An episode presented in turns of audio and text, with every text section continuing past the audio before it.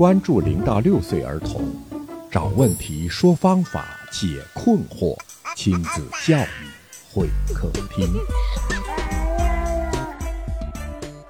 听众朋友，欢迎您光临亲子教育会客厅，我是龙毅。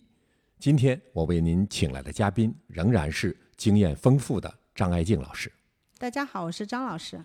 上一期的话题呢，我们聊了孩子犯错之后，父母应该怎么跟孩子沟通。上一期讲到了零到三岁的孩子，今天呢，我们聊一聊三到六岁的孩子怎么沟通。嗯，好的。无论是怎样去沟通孩子的犯错的情况，首先第一都是父母的情绪要稳定。父母碰到一些孩子的一些小问题，当然能保持情绪稳定。可是三岁以上的孩子，他时不时说不定就能搞个大的出来。有时候父母就不一定能够控制住自己的血压了啊，有时候会特别生气。提醒各位家长的话，保尽量保持一个客观和冷静啊，保持情绪上的稳定。这样才能把事情给处理好，因为孩子无时无刻不在学习，嗯，包括你对于事情的处理，也是他学习的过学习和模仿的过程。你处理事情的情绪，也是教育他。对，很多孩子呢，在犯错之后，就是特别是三岁以上的孩子，意识到自己的犯错了，嗯啊，那他其实会是有愧疚之心的。但是愧疚之心是从哪里来呢？是基于他对这个事情的认知，基于他善良的本性。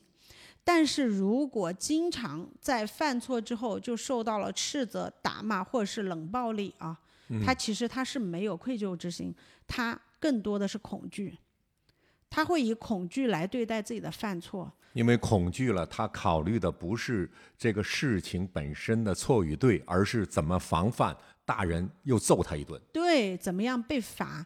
所以呢，有的时候我们的家长说啊，我们的孩子学会说谎了。其中其实孩子有一个原因，说谎是因为在逃避某项惩罚。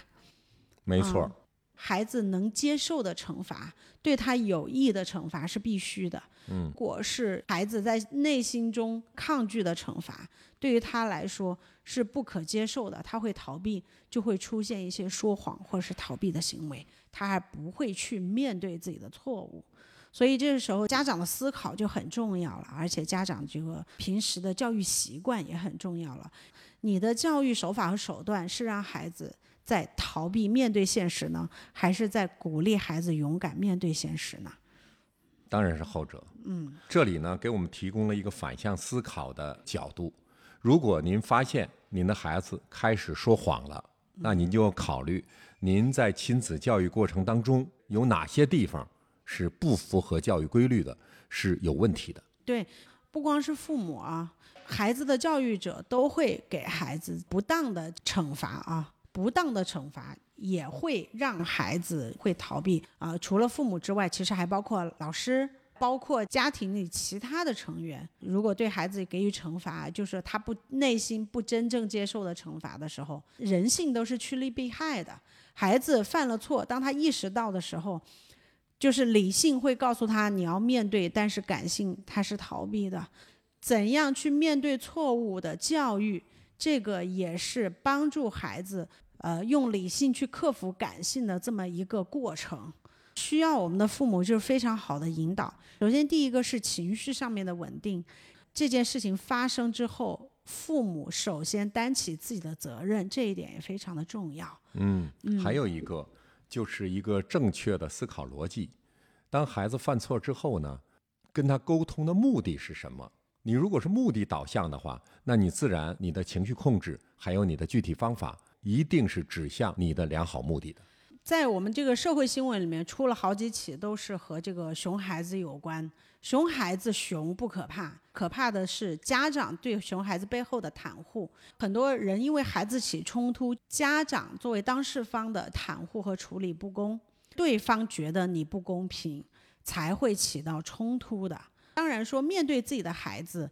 肯定在内心都是袒护自己的孩子，嗯，但是对于对错，比如说自己的孩子是明显有错的话，嗯，那么父母应对也是非常的重要的。如果父母极力的不公平的去袒护袒护自己的孩子的话，肯定会让孩子肯一定会出现面对问题就会逃避。理性应对。如果是袒护的话，那不是真正的爱护孩子，而是害了孩子。对，我记得有一个比较有意思的新闻，就是有一次他的他的孩子拿了别人的一些钱回到家，被家长发现了。家长做的一件事情就是把孩子带到了派出所，告诉派出所的警察说我们的孩子今天拿了呃谁谁谁的一些钱，啊、问警察该怎么办。借警察的口给孩子普了一遍法，非常嗯理性就是有的家长会认为过分了。过分了，怎么会带到警察嗯局呢？其实呢，不同的人有不同的看法。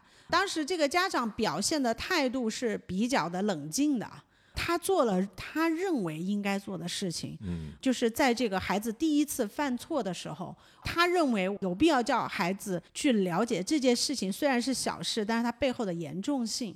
发展下去一定是非常非常严重是的啊，而且呢，警察也非常认真的啊，就是认真但是很亲切的跟这个孩子知道了呃科普了我们这个法律上的问题。我相信对于这个孩子来说，应该也是印象会特别深刻的啊。如果啊啊这个孩子呢。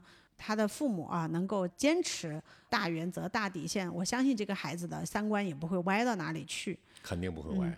有一些家长啊、老人啊，或者是一些保姆阿姨啊，会经常就是孩子犯错了嘛，你再下次再这样，就带你叫警察把你抓走，或者叫医生打针给你拿针扎你，就是用这样的方种习惯是非式。常不好的，对对对，用一种恐。吓的方式，而且呢，用的是医生、警察这样的。啊，那有的人就说了，医生、警察不都是救你的吗？为什么你要用救你的人去威胁他呢？没错，没错，嗯没错，这种习惯非常不好。嗯，是的，我们对于孩子的犯错要有一个足够理性的认知，这种认知呢，真的还是要基于平时一点点的训练和练习。对于家长来说，这种习惯的培养，还真是一点点的小事培养出来的，好是吧？潜移默化积累出来的，对，在习惯的养成当中，它都是小事儿，没有大事儿。嗯，但是养成之后，这个孩子的走向就不同了。嗯，是的，如果是过度的袒护，他一定走向一个黑暗的方向；一个正确的养成，他一定前程光明。嗯好的，那今天我们就讲到这里，好好，非常感谢张老师，非常感谢您，听众朋友，我们下期节目再见。嗯，再见。